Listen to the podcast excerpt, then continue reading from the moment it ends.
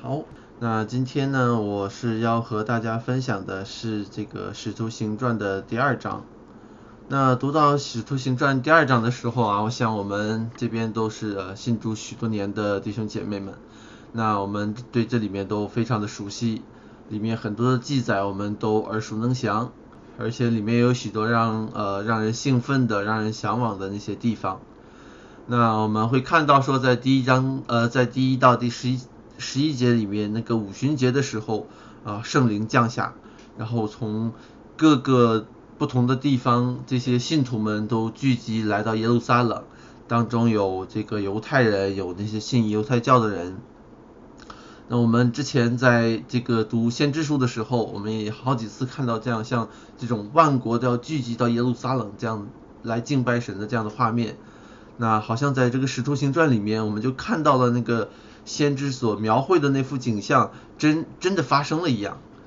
那虽然在五旬节的时候，这些人他们呃是这个从各处要回来耶路撒冷，然后他们是各个的地方的犹太人或者犹太教的人，他们可能心理上他们还认为自己的呃这些家庭啊呃事业啊，他们或者说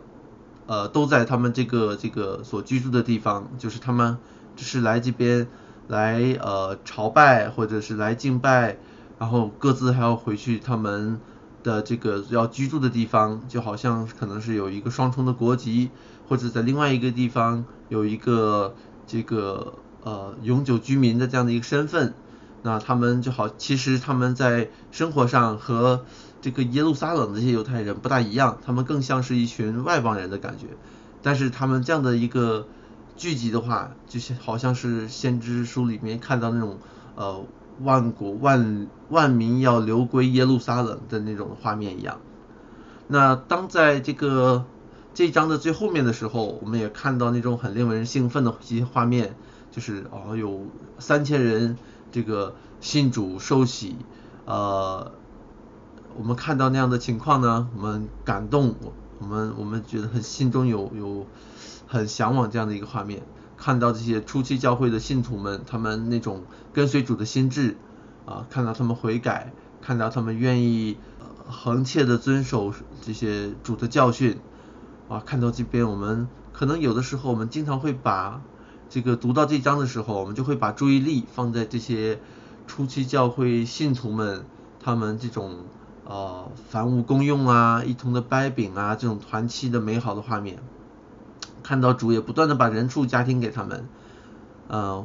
我们会被这样的景象呢，呃，点燃心中的一些火热，我们会兴奋，我们也希望今天我们的教会也能够有如此这样的一个画面，这个是我们可能会经常会想到的一些事情。那呃，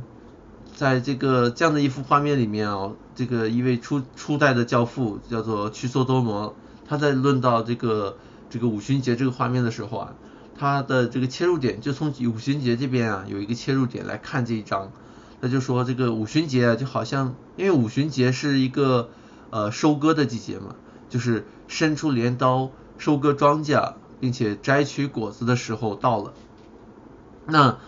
使徒行传的这一章第二章这个里面就好像是神的时候到了，就该呃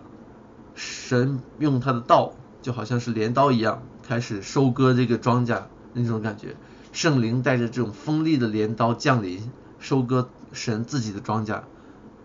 我觉得这个这个这个形容让我们有这样的一个想象也也很好。那或者说我们有的时候会把这个重点放在这个第三、第四节那边哦。那个今天我想相信许多的呃呃。这个人在读的时候会把会会特别关注在这边，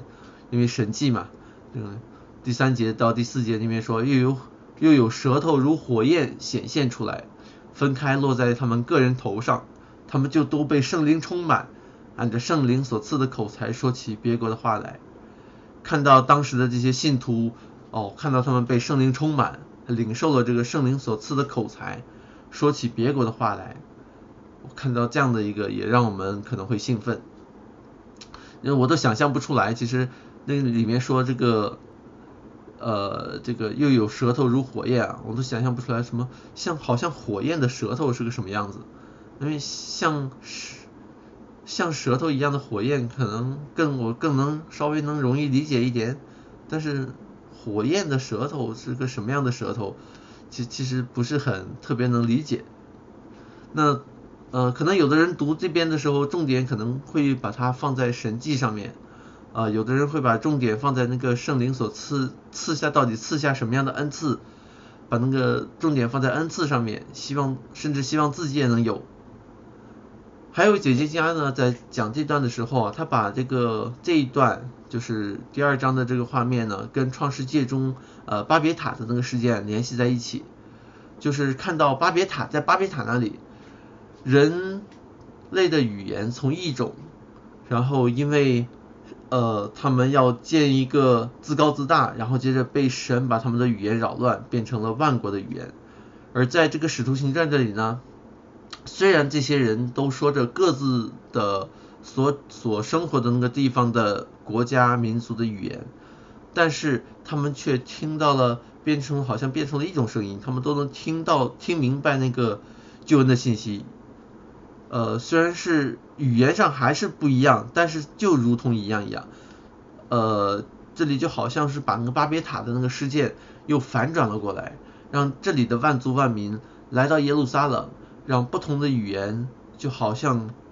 用同样的一个舌头说出同样的一种语言一样。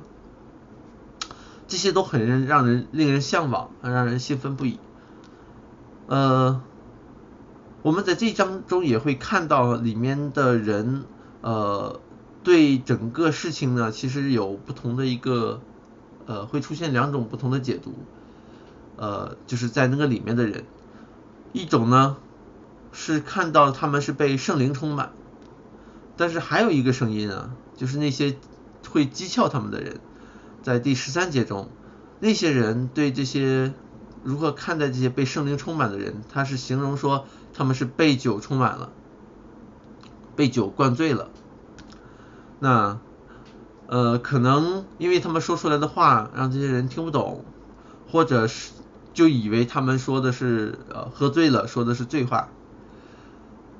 但是这里面其实有一个很呃带一个带一点讽刺的这种味道，在以弗所书里面，保罗也是用被酒充满和被圣灵充满。来形容这个世上所有的人的这种两种的状态，呃，我们不是被圣灵充满，就是被酒充满。被酒充满不单单是指喝醉啊，喝酒被酒精这个灌醉了，而且在那个里面会扩展到就是沉醉在整个世界当中，被这个世界给灌醉了那个感觉。用一个前几年我记得网上有这么一个说法，叫做我也是醉了。就是整个世界的人好像都是被这个世界灌醉了，在保罗的眼里，这个世界就两种人，要么就是被圣灵充满，要么就是被这个世界的这杯酒所充满，然后在这个世界中沉醉了。而在使徒行传这里呢，我们也看到好像有这样两种的形容，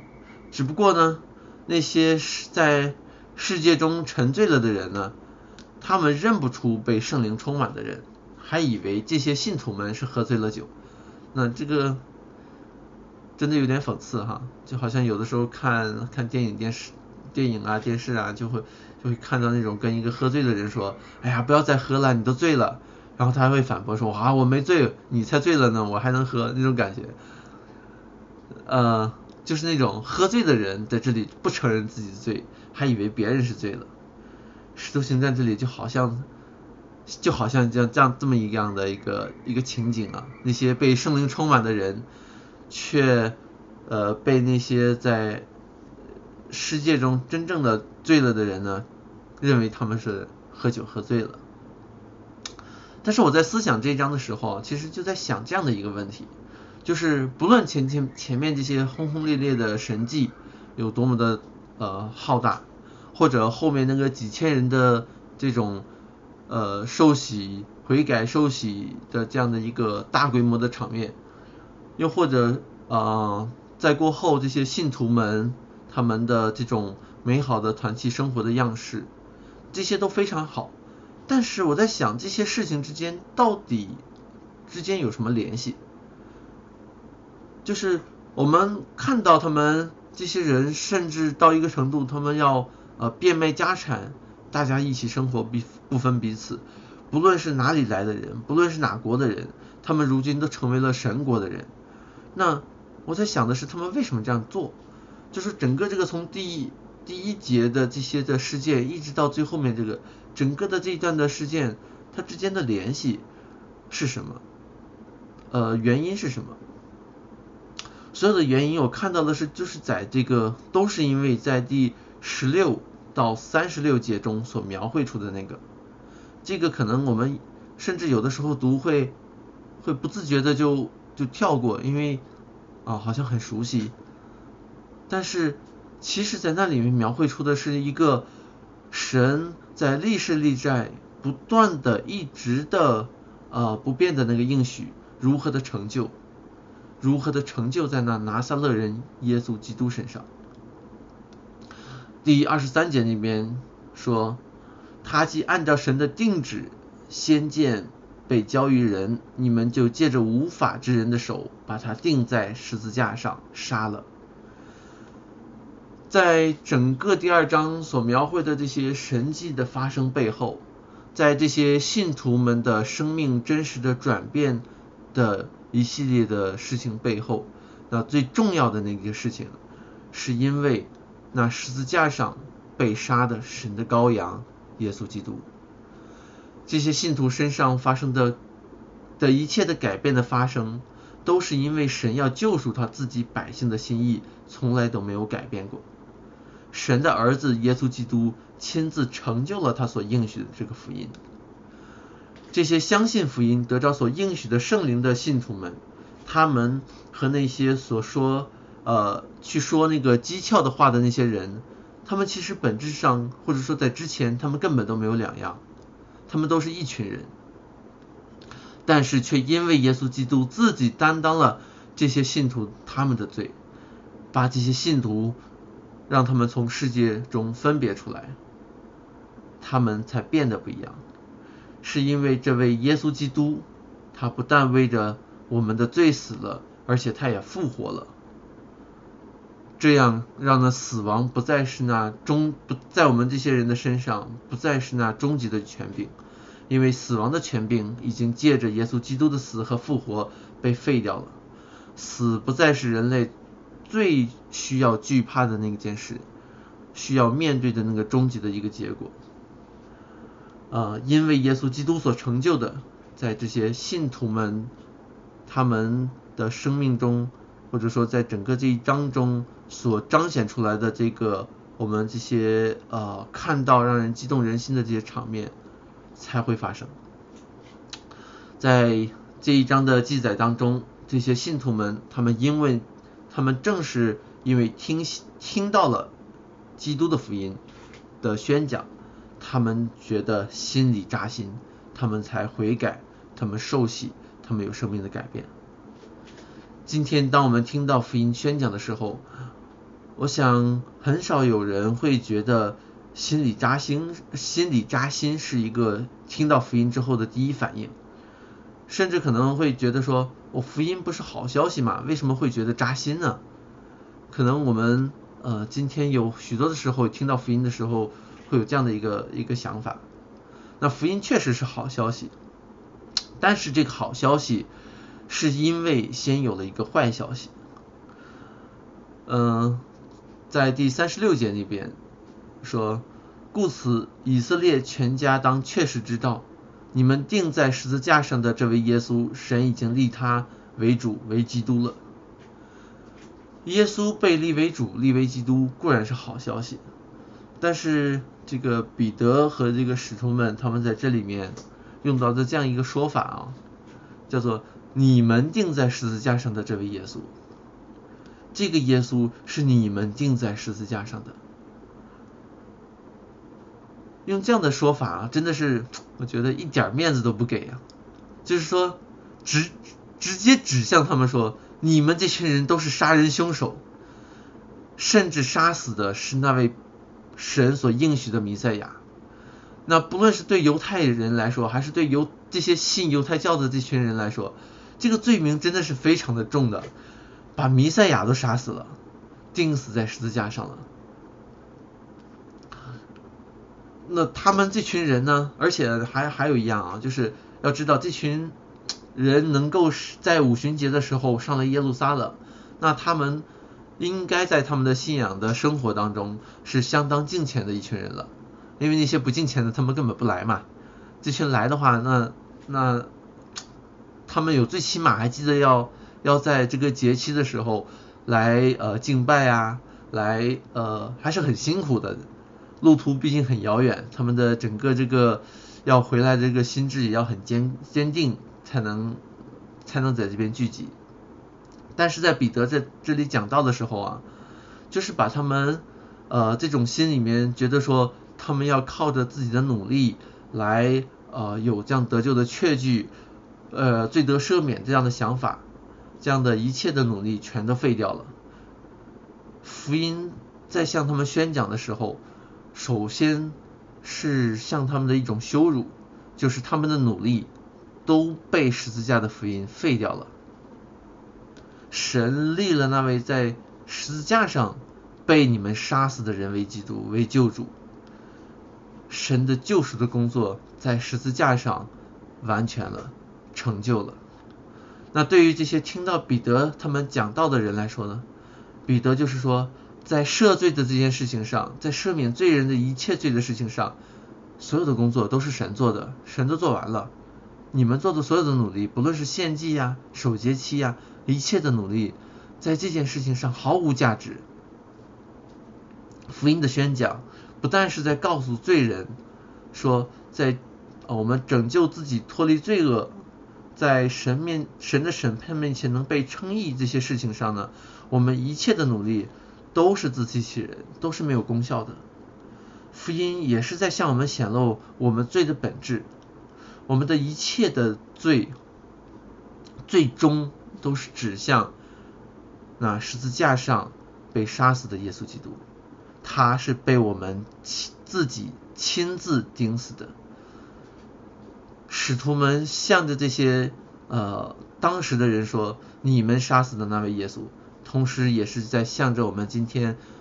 听到这段经文的人在说：那个耶稣是你们杀死的，是被我们亲自钉死的。我们都是杀死了神的儿子的那个人。福音的宣讲就是在告诉我们，神所应许的那位受苦的仆人已经成就了这一切，他代替了我们，替我们去死。当我们听到这样的福音的时候，在向我们这样的福音在向我们宣讲的时候，我不知道大家会不会觉得扎心。当我们看到自己的罪的时候，我不只是看到我们那种呃心里的挣扎，有的时候我们觉得自己的罪，当我们看到自己罪的时候，可能想的更多的是哦，我心里面有很多的挣扎，我想要这个，但是不知道怎么克服。我们可能也可以看到自己面对着许多的。在面对许多这个诱惑啊、试探的时候，我们有的时候软弱，我们有的时候呃呃呃真的是没有办法抵挡。嗯，但是我们罪的实质其实是与神为敌，甚至将他的独生子钉死在十字架上。这样这这样的消息，或者说这样的一个现实，罪的现实，其实应该让我们更加感觉到绝望。而在这样的绝望的境况当中，耶稣基督从死里复活这样的消息，才能真正的给我们更真实的那个盼望。今天我们许多人的盼望常常都会集中在呃类似希望生活无忧无虑啦，工作顺利啊，家庭幸福啊，在这些这一类的这种地上的一些好处上面，我们对自己罪的认识。也主要是因为罪，我们的罪给我们的生活带来了各式各样的麻烦。呃，我们觉得说这个罪在我们生命当中最明显的地方，其实主要不是在神面前的一个一个称义的地位，而是哎呀，我跟这个人啊没有办法相处啦，跟那个人老找我麻烦啦，呃，跟我我前面的这些呃许多的软弱没有办法试探啦，什呃没有办法胜过啦，这样的一些，主要是生活上面的麻烦。我们对福音的需要，也主要是为了解决我们生活中这些各式各样的麻烦而已。只要如果有一个方法能够一劳永逸的解决我们生活的麻烦，能够一次的提供我们无忧无虑的生活的话，那样的福音才是我们真正心里面渴渴望的一个福音。但是，耶稣基督十字架的福音却让我们看到罪的工价乃是死，不是我们死，而是神的儿子替我们去死。十字架的福音。是向我们这些杀死耶稣基督的人去宣讲一件血债血偿的一个事，只不过血债是我们这些杀人流血的债，而耶稣基督却亲自流血替我们偿还。当我们面对这样的福音的时候，我不知道大家会不会觉得心里面扎心，会不会觉得这福音还是像以前一样是那么好的一个消息？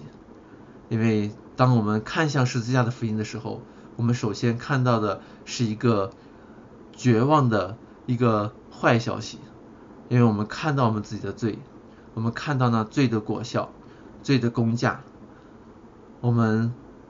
因着我们看到我们在圣洁的神的面前那个最真真最真实的一个景况，我们没有办法解决掉这个问题。我们完全的绝望，我们一切的努力都是白费。到那个时候，这个福音的好消息，这个福音的那个恩典是何等的浩大，才真正的向我们显明出来，让我们看到耶稣基督成就了的是什么。那十字架的福音到底对我们这些人意味着什么？当我们带着这样的一个心，听到这样的福音的时候，我们再来看那个前面啊被圣灵充满那个那那种的神迹发生。我们再来回头看那个使徒们，有如此多的人，他们听了这个福音，他们的悔改，他们的愿意去跟随，愿意去遵守各样的呃圣经上面向我们所显明的神的旨意，让他们去愿意甚至去变卖他们的家产，与这些他们同样的这些人来一起的去呃呃共同的生活，凡物公用的时候。那些可能回到当中的人，有许多是那种身家很丰富的人，也有许多在当当地的这些是真的是贫苦的、没有无依无靠的这种的孤儿寡妇这样的人。他们在这样的一群人里面，本来是呃他们在原本的这个社会中是这个一个天一个地的这样的生活，但是在这里却因为福音，他们首先在神的面前看到他们都是罪人。都是不配的，他们在神的面前其实根本没有那些社会的地位的差别，他们都是罪人，而他们愿意把所有的事情、所有的东西都拿出来奉献，他们真实的去活出那个福音，呃，给他们看到的这个这个呃同样的一个一个生命，也让他们看到同样的被救赎的生命在神的面前是何等的宝贵，他们活出这样的生命。他们后面这个所有的事情，其实都是因为那个福音的宣讲，所以愿意能够呃，希望能够今天借着这样的一个分享，让我们更加看重这福音的宝贵。求圣灵不断的在我们的生命中帮助我们，引导我们，在这个接下来今天是星期一，那在接下来这个星期中，让我们每一个人都能够不断的去更深的去体会这福音的奥秘。让我们更深的去经历这福音的大能在我们生命中如何的改变我们，让我们看到这何这福音是何等的宝贵，让我们更加的去认识我们所领受的这何等浩大的恩典。愿神不断的继续的向我们说话，也求也愿呃愿主继续的赐福大家。好，那我今天的分享就到这里。